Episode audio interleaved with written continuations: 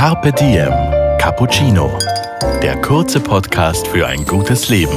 Eine Cappuccino-Länge Zeit für einen inspirierenden Menschen.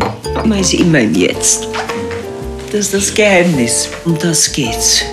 Schau, dass du selbst zu deinem Glück kommst. Schau da nichts ab. Schau, dass du wirklich spürst, was, was passt für mich. Heute Holger Potje im Gespräch mit der nach Tansania ausgewanderten Ärztin und Afrika Amini Alama Gründerin Christine Wallner. Carpe Diem Cappuccino. Hallo und herzlich willkommen, Christine. Voll schön, dass du noch für uns Zeit gefunden hast. Dankeschön, ja. Viel ist ja nicht mehr. Morgen fliege ich schon wieder. Die Christine fliegt morgen nach Afrika zurück, stimmt das? Tansania, Tansania ja. Mhm. Freust dich schon? Ja klar, ist ja mein Zuhause. Mittlerweile ja wirklich, ja, Ja, Wahnsinn. Ja. ja. Du, wir starten in dem Podcast immer mit einer Frage äh, und die lautet, was macht denn für dich, wenn du darüber nachdenkst, ein, ein gutes Leben aus? Was braucht es? Also jetzt bin ich sehr froh, dass ich dort gelandet bin, wo ich eigentlich wollte. Das ist äh, ein großer Teil äh, von meinem Glück, ist ein bisschen die Lebensaufgabe gefunden zu haben, die ich mir erträumt habe. Und ähm, das ist eben das Projekt mit den verschiedenen Dingen, die wir für die Armen tun dort, im Speziellen für die Maasai, die ja einen Kulturwechsel brauchen, weil so kann man sagen, wieso, die waren so lang, was machst du dort? Aber es sind halt auch für Kulturen oft Dinge, vorbei und andere müssen reinkommen. Es ist die Natur abgegrast, überweidet. Sie können einfach äh, nicht mehr so frei sich bewegen. Es gibt auch in Tansania schon ordentliche Grenzen. Das rote Tuch, wo man überall hingehen kann damit, das, ähm, das verschwindet. Die Regierung möchte die Maasai nicht mehr so haben, wie sie sind. Sie zahlen keine Steuern, sie sind die Wilden. Naja, und da habe ich mir gedacht, kann man ja ändern, nicht? Jetzt müssen wir wieder ganz weit zurückschrauben, weil Ja. du bist schon sehr weit in der Geschichte drin. Wir müssen dich erst erklären. Zusammenfassend könnten wir sagen, ein gutes Leben für dich ist irgendwie so die Aufgabe finden Ja. für sich im Leben. Kann man das so sagen? Ja, und das Schöne ist, dass man das ja im Alter dann eigentlich schon, das muss schon stattgefunden haben, nicht? Weil so viel Zeit haben wir nicht mehr. Das hat bei mir stattgefunden, daher fühle ich mich recht wohl. Okay, jetzt mal kurz zu deiner Person, Christine Wallner. Dein Lebensweg war ja eigentlich nie gerade, kann man sagen, oder? Es gab da immer Schlenker und es gab viele Auf und Ab, sich einmal irgendwie Das raus. macht mich aus, ja. ja, das, das prägt den Menschen. Umwege das macht mich aus. Ja. Du hast Jura studiert, warst dann 15 Jahre Juristin, glaube ich. Du warst mit, äh, mit Leo Wallner verheiratet, das war der, der Casinos Austria-General. Du hast dich mit 40 Jahren von ihm scheiden lassen. Hast gesagt, ich mache jetzt nochmal einen Neubeginn. Ja? Du hast dann 1983, da warst du 38 Jahre, Medizinstudium begonnen. Wow, gut recherchiert. Und dann hast du wirklich nochmal einen Neustart gemacht und hast äh, als Ärztin eine Praxis aufgemacht, als Ärztin und Ja. Lebenshelferin. Ja, kann man so sagen, ja. Ursache von Krankheiten. Dann kann man halt nach der Spitalszeit äh, habe ich gesehen, dass ich den Menschen gut tue. Ich habe mich oft so im Nachtdienst zu an ihr Bett gesetzt und habe angefangen, ein bisschen mit ihnen als äh, Mensch zu Mensch mich zu verhalten. Nicht als Arzt, der sagt, wie es lang geht. Und habe versucht, mit den Menschen einen Weg zu erarbeiten, wie es weitergehen könnte. Und das hat mein Leben geprägt. Da habe ich dann meine Praxis, äh, habe ich so ähnlich gestaltet und dann na, ich glaube, eines Tages habe ich mir gedacht, das ist zu wenig. Ich möchte so gern mehr Menschen in diesen äh, Geist äh, bringen oder sie ermutigen, es selbst zu tun. Nicht? Ja. Es bin ja nicht ich, sondern äh, wenn Menschen sich berühren lassen, dann tun sie es ja selbst. Also heilen tun wir uns immer selbst oder nicht. Fest steht aber, du bist dann aufgebrochen und zwar nach Tansania. Ja. mit 60 Jahren. Und, und du hattest eine Vision und die hast du dann realisiert. Ja. Und das Hilfsprojekt heißt Afrika Amini Alama. Mhm. Übersetzt Afrika, ich glaube an dich? Ich glaube an dich und auf der anderen Seite, ich zeig's euch, ich bin der Fels in der Brandung und ich weiß, wie es geht. Das ist auch äh, meine größte Ressource war eigentlich die Geburt meiner Kinder. Ja. Sehr schnell hintereinander, 16 mhm. Monate. Und das war für mich jedes Mal ein Erdbeben. So, Wieso? Was sie da jetzt zusammenbringt, das hat mich zu Tränen gerührt. Weiß nicht, war so. Ja. Ich, ich habe viel Geburtshilfe gemacht in meiner Spitalszeit und da habe ich entdeckt, dass jede Frau aus jeder Gesellschaftsschicht so ein Durchtrittserlebnis hat. Mhm. Das ganz stark ist. Ähm, da tun mir fast manchmal die Männer ein bisschen leid, dass sie das nicht haben, aber die haben so viele andere Sachen, dass es gut so ist, wie es ist. Also daher aus dieser Mama-Kraft ja. habe ich dann äh, das Projekt gemacht. Ich weiß, wenn man die richtige Energie in einen Platz steckt, und dann gibt es immer Lösungen. Weil die Energie das Projekt ist. Du hast 60, du hast dein Hab und Gut praktisch aufgegeben, du hast dann, glaube ich, eineinhalb Millionen in das Projekt gesteckt. Und das Projekt oder, oder deine Idee war, was wolltest du schaffen? Anfangs? Ich wollte eine Insel schaffen, die ähnlich ist meiner, die ähnlich war meiner Ordination früher und alle guten Kräfte mit einbeziehen, einladen, äh, bis sie auch wie das die Afrikaner macht mit den Ahnen. Also das musst du erklären jetzt, glaube ich. Ja, also äh, die Afrikaner haben sehr starke Ahnenrituale. Vor einer wichtigen Tat, vor einem Krieg oder vor einem wichtigen Friedensschluss, auch das gibt es jetzt schon, ähm, stellt man die Ahnen hinter sich und hat damit all deren Erfahrung in dem Moment zur Verfügung. Carpe Diem. Cappuccino. Was da schon mitschwingt bei dir, ist ganz stark so, also man spürt auch so den Willen, den du in dir drinnen hast. Also du bist jetzt, und ich kenne dich da viel zu wenig, aber du bist eine Macherin gefühlt jetzt. Du, bist, du kommst hin und sagst, mach mal, gehen wir es an, machen wir was. Mhm. Ja. Und ja. in Afrika das Projekt, ich meine, ich frage mich, das musst du nämlich auch noch erklären, warum jetzt genau Afrika deine neue Heimat worden ist und warum mhm. du es genau in Afrika gemacht hast. Aber du hast dort jetzt praktisch mittlerweile, ich glaube, Krankenhaus, Volksschule, Berufsschule, Waisenhaus. Du bist beim Wasserprojekt gerade dran. Ja, äh, Werkstätten, genau. dann Berufsschulen. Also alles, was Menschen, die dort eben noch nicht so begünstigt sind und einen Job haben und ein einfaches Auskommen. Da geht es äh, da geht's eigentlich ums Überleben. Und, äh, das, das, Entschuldige, das dort ist in Tansania und zwar in Momella, stimmt das? Auch Momella und im Gabobo und noch im Masai-Gebiet. Das ist mhm. ein ziemlich großes Gebiet und Momella ist ein, auch ein Stammesgebiet. Die einen Momella sind Bauern ja. und die anderen sind Viehhüter, haben ganz andere Charaktere. Mhm. Die einen sind so, wie man bei uns sagt, ein bisschen behäbigen Bauern. Neues geht nicht, weil das war immer so. Mhm. Und die Maasai haben aber eines, äh, sie waren nie Sklaven. Mhm. Sie waren immer Herren. Mhm. Was immer sie gemacht haben, die Männer nichts, die haben nur gekämpft und die Frauen haben gearbeitet. Aber äh, sie haben nie äh, Gefangene gemacht, also ein sehr grausames Volk. Und äh, sie waren Überlebenskünstler, mussten sie sein im Busch mit den Tieren. Sie mussten sich wirklich anpassen, die Gegebenheiten. Und ähm, das ist ihnen plötzlich abgeschnitten worden. Die Regierung sagt, die zahlen keine Steuer, also sind sie keine Mitbürger. Und das finde ich schade. Mhm. Ich habe eine große Affinität zu den Menschen, der Stolz, auch dann der Wille zu überleben, auch zu sagen, könnt ihr uns gern haben, wir folgen unserem Lieder, wir folgen unserer Kultur. Das ist für mich auch sympathisch. Wenn sie dann gerade sagen, jetzt bringen wir dich um, weniger, da muss einem was einfallen.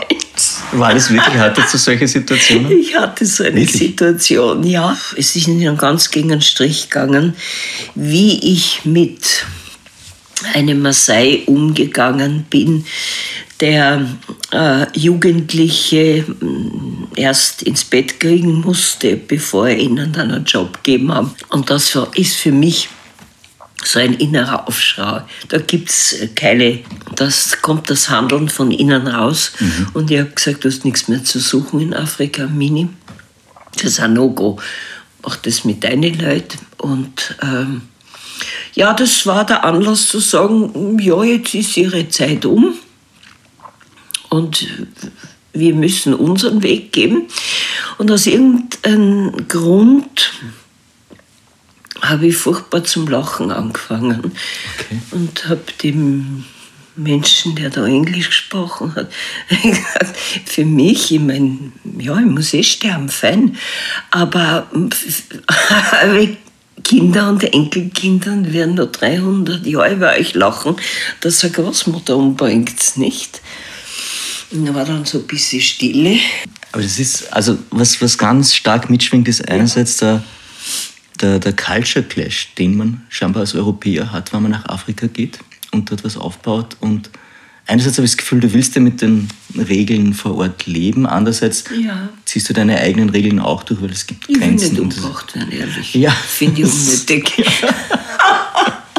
Aber es, es, gibt wenig Menschen, die, die da so eine Situation erzählen können. Bist du dann ganz ruhig geblieben und hast gewusst? Das sind so Verhaltensweisen, die kriegt man mit.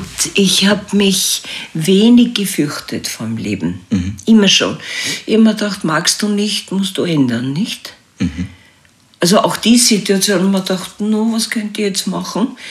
Und Humor ist immer ein sehr guter Zugang. Aber nachher hast du schon durchgeatmet, nehme ich an, oder? Ja. Carpe Diem. Cappuccino. Das heißt, du hast Lehrer auch aus Afrika beschäftigt, die dann praktisch die Kinder nur, Wir haben nur Afrikaner. Mhm. Ausgebildet, es waren viele Leute von uns, kommen auch mhm. immer noch, die dann 14 Tage in der Schule den Lehrern helfen, die wohlwollend zeigen, was da so möglich ist und es wird mehr und mehr angenommen, mhm. nicht? Und dadurch besteht jetzt ein gutes Netzwerk. Die Kinder gehen in Richtung guten Job. Oft bildet, gibt dann die Regierung ähm, na, Stipendien oder ja. So, ja. Und, und dann reißen sich die Firmen um die. Ähm, das ist der alternative Weg. Ein Maasai in der Familie kann viel erhalten, muss das auch, wenn er einen guten Job hat. Mhm. Also du schenkst ihnen Selbstständigkeit durch Bildung, so, so war der ja. Zugang? Bieten Familien an. Wir testen dann, welcher die Möglichkeit hat. Und so werden viele einen Job bekommen. Die behalten aber ihre Kultur. Es ist nicht, dass wir die Kultur zerstören. Der kommt dann als Manager zu Haus, zieht sein Büroquandel aus, holt aus der Truhe sein Quant setzt sich zu seinen äh, Verwandten ums Feuer und dann wird geredet, wie viel Vieh, wie viel, was ist passiert, wer ist gestorben, wer, ist, wer hat geheiratet. Und dann geht er nach zwei Tagen wieder in seinen Job. Das ist faszinierend. Mhm. Sie tragen die, ihre Kultur so tief im Herzen, dass sie sich nicht ganz verändern. Das finde ich persönlich also, schön. Ja, du glaubst auch, dass das jetzt nichts zerstört an der Kultur, sondern es wird sich beides ausgehen. Habe ich das richtig ja. verstanden? Ja, ja, mhm. ein Miteinander. Das heißt, okay, das heißt, ja. Patenschaft kann man machen über, über Website oder wie funktioniert das dann, wenn man was Ach, da drückt man auf Patenschaften at Afrika Mini und eine ganz liebe junge Dame, die sich dort gut auskennt, äh, die führt einen durch. Wie macht man seine Träume wahr? Wie macht man seine Visionen wahr? Ich muss schauen, was hat mich berührt, was berührt mich noch immer, was brauche ich. Und dann, äh, wenn ich weiß, was ich brauche, dann gehe ich hin und sage, okay, ich mache den ersten Schritt. In meiner Ordi war immer so der erste Schritt zum Neuen. Mhm. Und dann haben wir versucht zu stellen und zu finden, was kommt denn da hoch? Und da kommt lustigerweise sehr viel hoch. Man muss die klare Frage stellen, äh, man muss auch bereit sein, das, was dann erlebt wurde, einfach umzusetzen. Also ich habe immer gesagt, wenn du das nicht machst, ist es gescheiter, du gehst zu einem Therapeuten, dort kannst reden, mhm. aber hier musst du tun. Mhm. Und wenn du nächstes Mal kommst, dann nur, wenn du schon was getan hast. Und das hat sich ein bisschen zur Lebensphilosophie äh, ausgebildet. Und das haben die Leute gemacht, weil sie gesehen haben, ich brauche eh nur einen kleinen nächsten Schritt tun. Also das Geheimnis ist auch ein bisschen in den kleinen Schritten dann? Ja, um kleine Schritte. Die Portion, muss, die man schluckt, die muss man halt so groß schneiden, dass man es abbringt, mhm. würde ich sagen. Die Kultur der Maasai ist jetzt auch sehr männerdominiert, muss man sagen. Wie hast du das hinbekommen? Also, dass du sagst, du kannst dich dort behaupten und du wirst akzeptiert und auf demselben Augenlevel agierend es ist natürlich klar, ähm, wenn man ein Mensch ist, der äh, verändern möchte, dann muss man schon auch seine Kultur intus haben, die einen stark macht. Also ich glaube an die Liebe, ich glaube an das Miteinander. Äh, ich, ich habe meine Werte und äh, die versuche ich auch langsam äh, den Menschen zu erklären, aber nicht aufzudrängen. Mhm. Mhm. Und du setzt praktisch bei der, bei der jüngeren Generation an, weil. Ja, mhm. ehrlich, mit den Leuten ist nichts anzufangen. Die sind sowas von stur, dass man sich mit ihnen gut stellt, sie respektiert. Ich bin dann auch so, dass ich dorthin gehe und, und um einen Segen bitte. Das ist sehr schön, dieses Zeremoniell. Aber für Development äh, schaue ich, dass ich viel Junge kriege, auch Jugendliche, mhm. die dann in unserem Projekt arbeiten. Wenn du jetzt einen kleinen Überblick machen würdest, was ist das Schöne an, an der Maasai-Kultur und das Schöne an der europäischen Kultur und wo, wo können sie sich befruchten gegenseitig? Das Schöne ist die Naturverbundenheit, dass sie natürlich, die, die brauchen keine Greta, die für dieses selbstverständlich, dass man ein Fleisch nicht weich kocht, weil es braucht zu viel Holz. Sie schonen die Natur. Wir lachen drüber und sagen, den Fraus können wir nicht essen, den bringen wir nicht runter. Naja, kaut ihn ein bisschen mehr.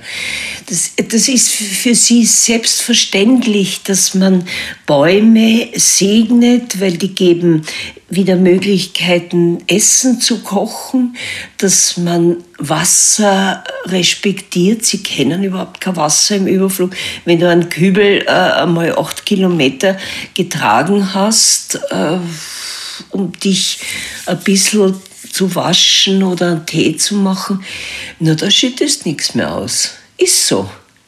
Ich habe das selbst auch ausprobiert und ich werde hier fast wahnsinnig, wenn Warmwasser will, muss so viel Kaltwasser vorher verschwendet werden. Das tut mir persönlich weh.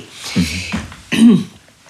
Oder Kopfwaschen. Man, kommt mit, das habe ich schon in Indien gelernt, ein halber Kübel, da kann man Zähne putzen, kann vielleicht zuerst Tee kochen, dann Zähne putzen, dann sie den Kopf waschen, dann halt äh, so ein bisschen und zum Schluss steigt man dann noch im Kübel auf die Wäsche drauf und die ist auch noch recht sauber. Und dann gießt man es auf eine Pflanze. Das heißt reduzieren sehr und, und Es geht. Es, mhm. ist, es ist nur Gewohnheit, Achtsamkeit. Carpe diem. Cappuccino. Im Hier und Jetzt leben. Und das können die Maasai besonders gut. Oder in Afrika die Menschen generell relativ gut, oder? Die haben das irgendwie in sich mehr drinnen. Das ist bewundernswert. Schön, dass du jetzt dies, das aussprichst. Diese Menschen, äh, die müssen jetzt leben, weil sie gar nicht die Vorstellung, sie haben gar nicht gelernt, äh, mehr wie ans Morgen denken, vielleicht noch, das können sie, das haben sie nicht gelernt. Das finden sie auch ganz absurd, äh, zu sagen, in drei Tagen äh, kommst du jetzt? Sie sagen, du kommst und es wird stimmen. Und das ist so ungefähr der Zeitraum von drei bis fünf Tagen. Und wir sitzen auch und warten oft tagelang. Dann geht die Tür auf und dieser Boss sagt, heute nicht mehr. Geht gemütlich vor dir raus, steigt ins Auto ein und bist dann da gesessen. Du fasst es nicht. Aber man gewöhnt sich, man hat dann schon was zum Lesen mit und man lernt. Und Warten ist dort, hat eine gewisse Qualität aber ist nicht mit Ärger und mit Wut und was da alles bei uns raufkommt. Äh, nein, das ist ein Zustand. Mhm. Da kann man was lernen. Das ist jetzt. Mhm. Ja, daher müssen Guides wirklich trainiert werden, pünktlich zu kommen. Und dann lachen sie immer ein bisschen, weil pünktlich ist halt zehn Minuten auf und ab. Für einen Touristen, der gestresst ankommt, ist das schon eine Zumutung.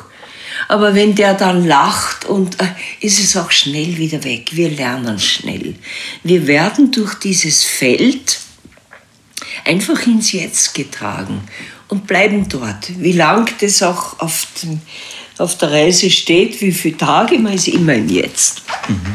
Das ist das Schön. Geheimnis. Um das geht's. Schau, dass du selbst zu deinem Glück kommst. Schau da nichts ab. Schau, dass du wirklich spürst, was, was passt für mich. Oh, interessant, das macht mich glücklich. Und dann schaue ich, dass ich wieder dorthin komme. Das Be Happy ist wirklich das Schwerste, was wir Menschen äh, uns so auferlegt wird.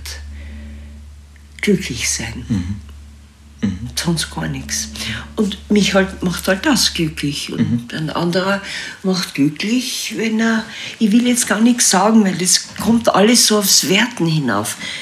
Es gibt so viele Glücksmomente, wie es Menschen gibt. Und auch die sind nicht ihr ganzes Leben lang glücklich. Also sollte jeder selbst herausfinden. Mhm. Das heißt, man muss sein Ding finden. Eben. Sein Ding. Mhm. Ja, sein Ding. Aha, sehr schön. Brauchst ich nicht mehr sagen. Christine, ich habe jetzt auch Lust auf Afrika. ich wünsche dir einen, einen, einen wahnsinnig... Du bist herzlichst eingeladen. ja. Ich wünsche dir einen guten Rückflug und, und ja. alles, alles Liebe und danke fürs Gespräch. Dankeschön. Und frohe danke. Weihnachten, es kommt jetzt dann bald. Ja. danke. Danke dir. Dir hat unser Carpe Diem Cappuccino geschmeckt? Dann gönn dir die XL-Variante, den kompletten Podcast mit der Ärztin und Afrika Amini Alama Gründerin Christine Wallner. Auf Soundcloud, iTunes, Google Play oder Spotify. Jetzt abonnieren und liken. Das Carpe Diem Magazin erscheint alle zwei Monate. Besucht auch unsere Social Media Portale auf Facebook, Instagram und YouTube und unsere Website carpediem.live. Carpe Diem, der Podcast für ein gutes Leben.